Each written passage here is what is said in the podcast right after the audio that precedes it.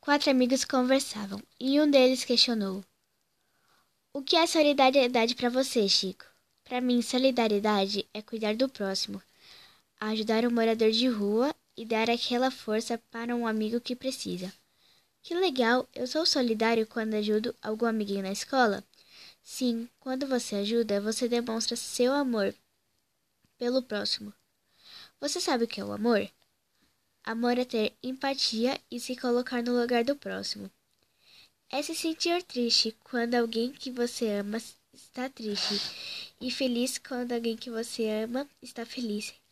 É não fazer aquilo que não gostaríamos que fizessem a nós.